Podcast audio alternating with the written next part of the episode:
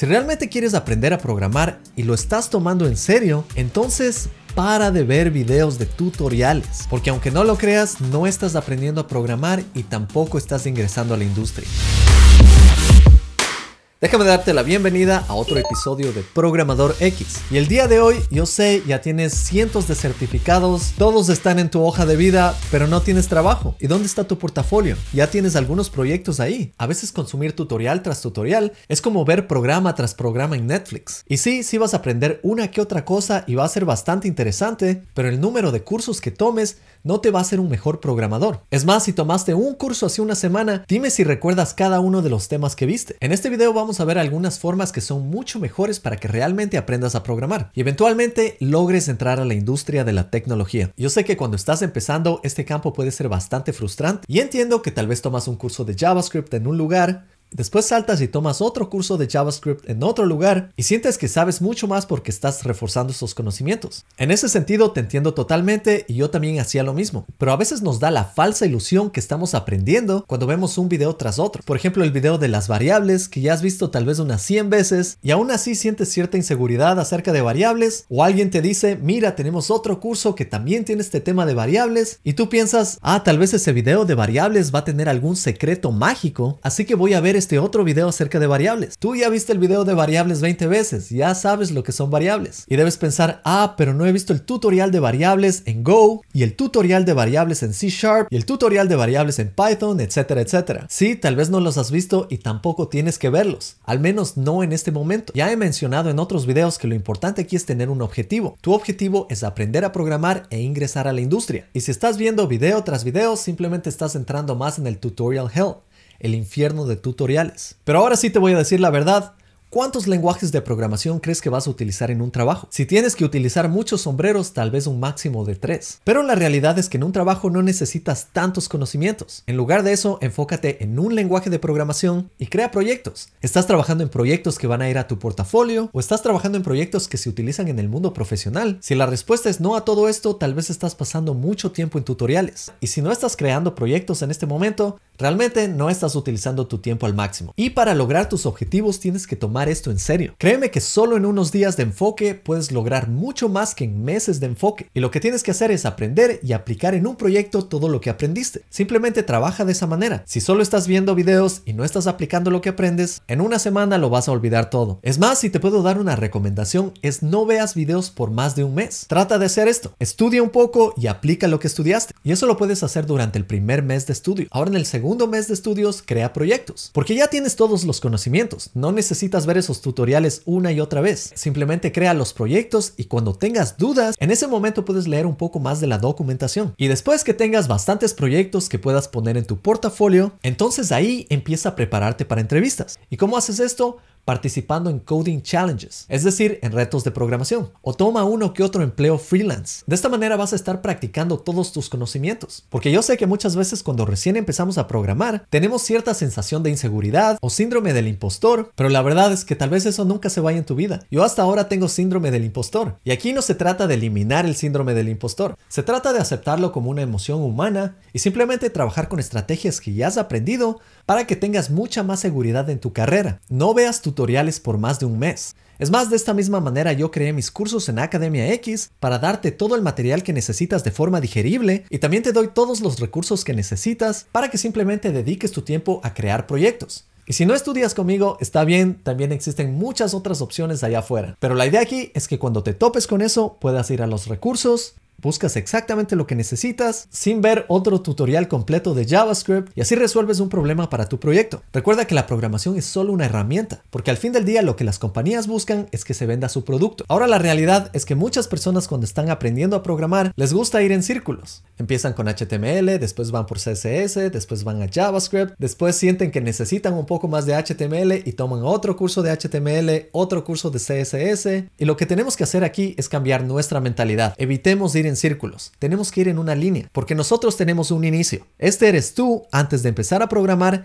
y este eres tú después de aprender a programar. Y tú quieres llegar desde este punto a este otro punto. No quieres estar dando vueltas en el camino. También si te pones a pensar y estás estudiando y quieres llegar a tu objetivo, estás estudiando React y después piensas, quiero saber un poco más de Angular. Y todo lo que avanzaste en React te toca regresar para aprender otro framework desde cero y así realmente estás regresando en esta línea en lugar de avanzar en esta línea. Muchas veces incluso estás yendo en reversa y a veces yo tengo esa sensación hoy en día cuando cambio de trabajos, pero esto es un poco distinto porque mi objetivo es distinto. Si estoy en un trabajo y deseo un salario alto, yo puedo saltar a otro trabajo, así que sí estoy avanzando de acuerdo a mi objetivo. Ahora, si mi objetivo es trabajar con otra tecnología completamente, está bien si sales de esa línea porque tu nueva línea tiene un nuevo objetivo. Pero si no tienes un objetivo claro, y estás pensando, quiero estudiar Angular, quiero estudiar React, quiero estudiar Svelte, lo que realmente estás haciendo es crear líneas paralelas en donde estudias diferentes cosas, pero no avanzas en tu objetivo final. Por ejemplo, si quieres aprender Flexbox, ¿por qué no creas un juego relacionado con Flexbox? Para eso puedes utilizar HTML, CSS, JavaScript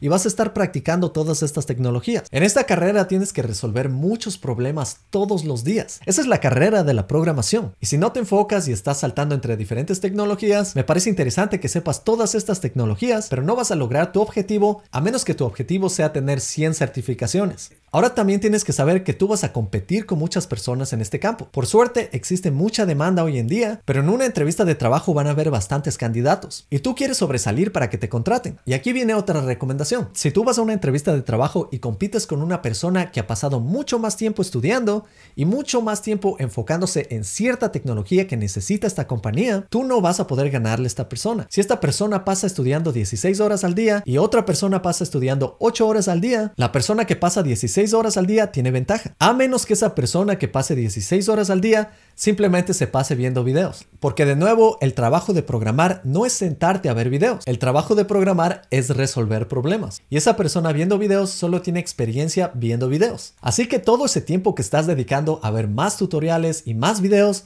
si en lugar de eso utilizas ese tiempo para crear más proyectos, vas a estar de lejos adelante de otra persona que solo ve tutoriales. Y tampoco te digo que te desconectes completamente de videos y tutoriales y simplemente te vuelvas una persona aislada que se enfoca en crear proyectos con el conocimiento que tienes. En lugar de eso, lo que recomiendo es que simplemente utilices tu tiempo de manera más eficiente. Por ejemplo, puedes salir a trotar mientras escuchas un podcast de programación y así estás haciendo dos cosas a la vez. También puedes escuchar este podcast mientras vas al baño, mientras limpias la casa, mientras lavas los platos. De igual manera, muchos programadores hoy en día solo copian diferentes proyectos que encuentran en tutoriales. Y a veces pensamos que eso nos ayuda como programadores. Y no digo que no ayuda para nada, pero ayuda mucho más desarrollar la capacidad de resolver problemas por ti solo. Y esto es porque como programadores necesitamos bastante creatividad. Si a ti te contratan en una empresa y tú tienes que crear esta aplicación bastante compleja, es muy posible que esta aplicación sea personalizada y no encuentres tutoriales o documentación de cómo resolver estos problemas. Aquí es donde tu creatividad entra en juego, porque al ver solo más y más tutoriales,